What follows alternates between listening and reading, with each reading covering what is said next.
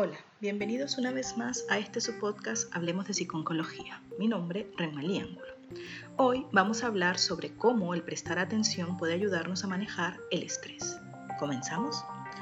Quizás ahora te estés preguntando cómo es posible que solo se necesite prestar atención para combatir el estrés y espero que al terminar este podcast puedas entenderlo. El estrés que acecha nuestras vidas es tan grande e insidioso que cada vez son más las personas que están tomando la decisión deliberada de entenderlo mejor y descubrir formas más imaginativas y creativas de modificar la relación que mantienen con él. El estrés se origina de fuentes muy diversas y sus efectos se reflejan en niveles muy diferentes, a nivel psicológico, fisiológico o social, que pueden llegar incluso a interactuar entre sí y determinar en ciertas circunstancias el estado actual de nuestra mente y nuestro cuerpo.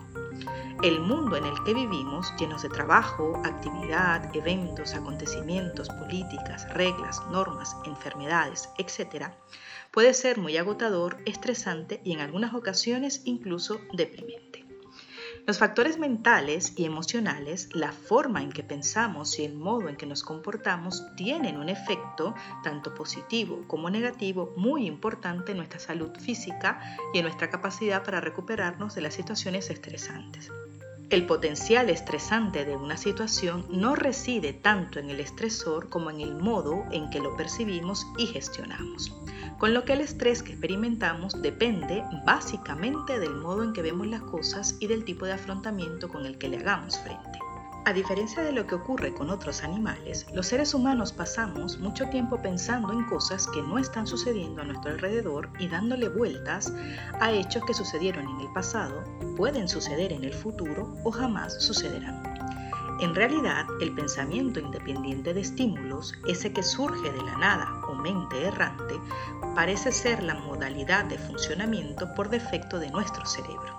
Y aunque esta capacidad constituya un considerable avance evolutivo que nos permite aprender, razonar y planificar, también puede tener un coste emocional muy elevado. Son muchas las tradiciones filosóficas y religiosas que insisten en que la felicidad consiste en vivir en el presente y que enseñan a los practicantes a resistirse a la mente errante y permanecer en el aquí y en el ahora. Una mente distraída, según estas tradiciones, es una mente infeliz. Ahora yo me pregunto, ¿estarán en lo cierto? Hay quienes se alejan del estrés erigiendo un muro que los separa de la experiencia vital, mientras que otros lo hacen tratando de un modo u otro de insensibilizarse. Es muy razonable que tratemos de evitar dolores y problemas innecesarios porque de vez en cuando todos necesitamos distanciarnos de nuestros problemas. Pero como los problemas no desaparecen mágicamente, lo cierto es que si nuestra forma habitual de enfrentarnos a los problemas es la evitación y la fuga, estos acabarán multiplicándose.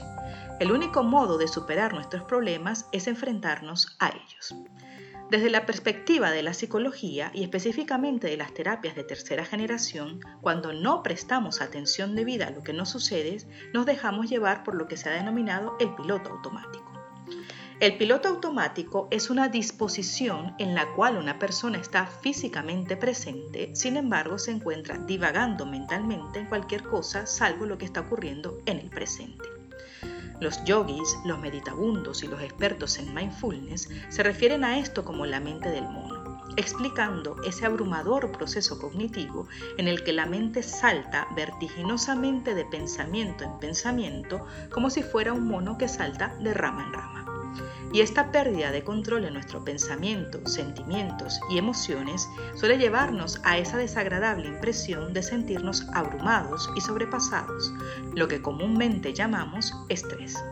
El mindfulness o atención plena puede entenderse como la presencia atenta y reflexiva a lo que sucede en el momento presente, de un modo activo, procurando no interferir ni valorar lo que se siente o se percibe en cada momento todo lo contrario a lo que el mono quiere hacer. El arte de vivir conscientemente consiste en desarrollar habilidades y la flexibilidad necesaria para enfrentarnos y navegar eficazmente en las diferentes condiciones que la vida nos depare. La mejor forma de salir de la mente del mono, de ese caótico bucle, es el desarrollo sistemático de la atención y es en esto donde el mindfulness o la atención plena puede ayudarnos. Se trata del reto de vivir la vida como si cada momento importase, como si cada instante contara y de trabajar con él independientemente de que se trate de un momento de dolor, tristeza, desesperación o miedo. Este tipo de trabajo entraña por encima de todo el ejercicio regular y disciplinado de mindfulness, es decir, el cultivo de la atención plena instante tras instante, la asunción y encarnación de todo y cada uno de los instantes que componen nuestra experiencia sea esta buena, mala o fea. Esa es la experiencia de vivir con el estrés. Todos tenemos la capacidad de estar atentos. Lo único que necesitamos para ellos es cultivar la capacidad de prestar atención al momento presente, suspendiendo todo juicio o dándonos cuenta al menos de la gran cantidad de juicios que continuamente desfilan por nuestra mente. Una forma de entender este proceso de transformación consiste en emplear la energía dispersa de nuestra mente en un haz coherente que nos ayuda a vivir, solucionar problemas y sanar. Lo que me gustaría es que se lleven la idea de que este tipo de atención puede transformar nuestra experiencia.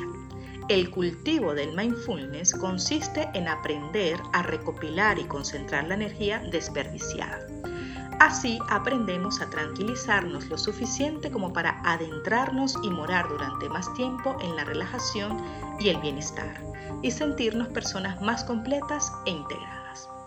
Ya que la mayor parte del tiempo no nos damos cuenta de la importancia del momento que estamos viviendo. Y entonces, como sabrán, el olor, el sabor, la textura, las formas visuales se desvanecen súbitamente. Es como si en realidad no estuviésemos realmente allí y esto también pone de relieve lo que sucede cuando por el contrario dirigimos nuestra conciencia a la experiencia. No es así como solemos hacerlo, ¿verdad?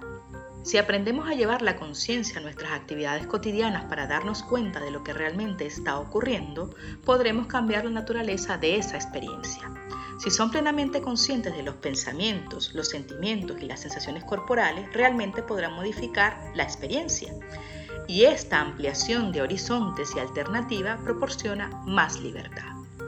Los seres humanos podemos ver las situaciones desde diferentes perspectivas, eso ya lo sabemos, pero también podemos incluso ver de manera diferente una misma situación, dependiendo de en qué lugar pongamos nuestra atención.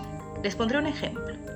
Imaginemos que me desplazo distraída, sin atención plena, por la habitación y me golpeo el pie con la pata de una mesa y siento un dolor intenso y a continuación de manera automática me surge un comentario mental del estilo, qué idiota.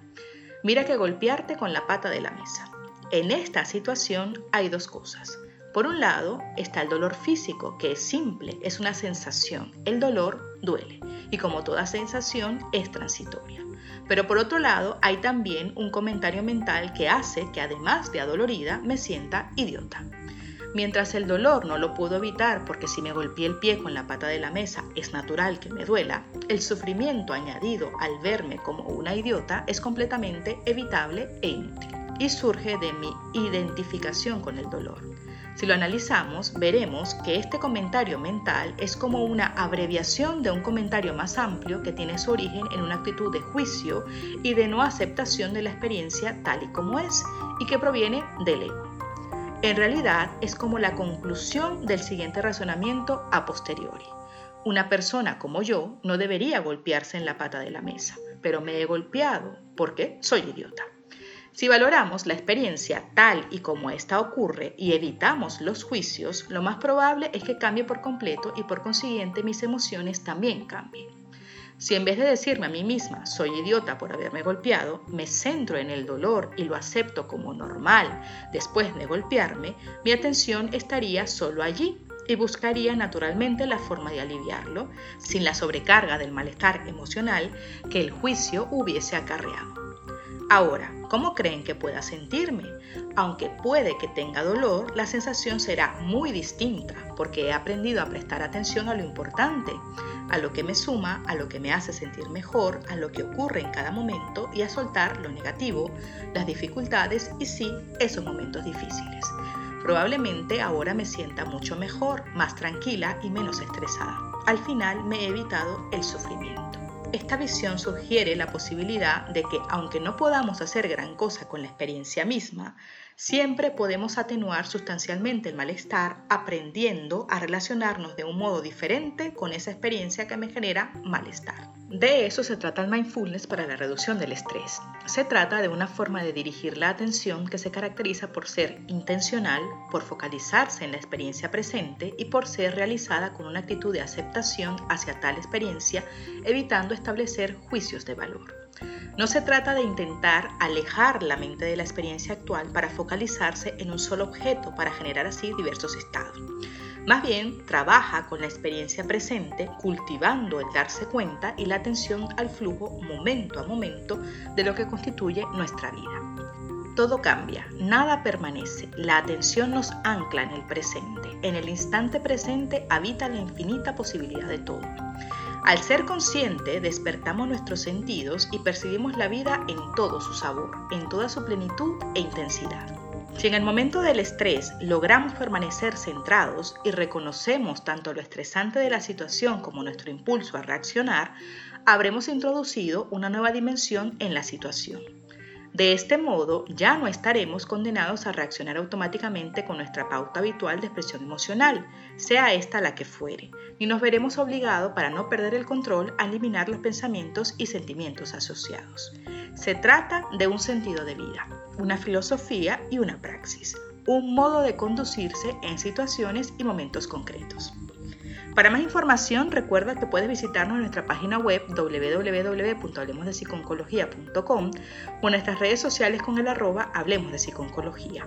Recuerda suscribirte a nuestro canal de YouTube y de activar las notificaciones para no perderte ninguno de nuestros episodios. También estamos ahí Patreons por si quieres colaborar con nosotros. Gracias por escucharnos. Seguiremos hablando.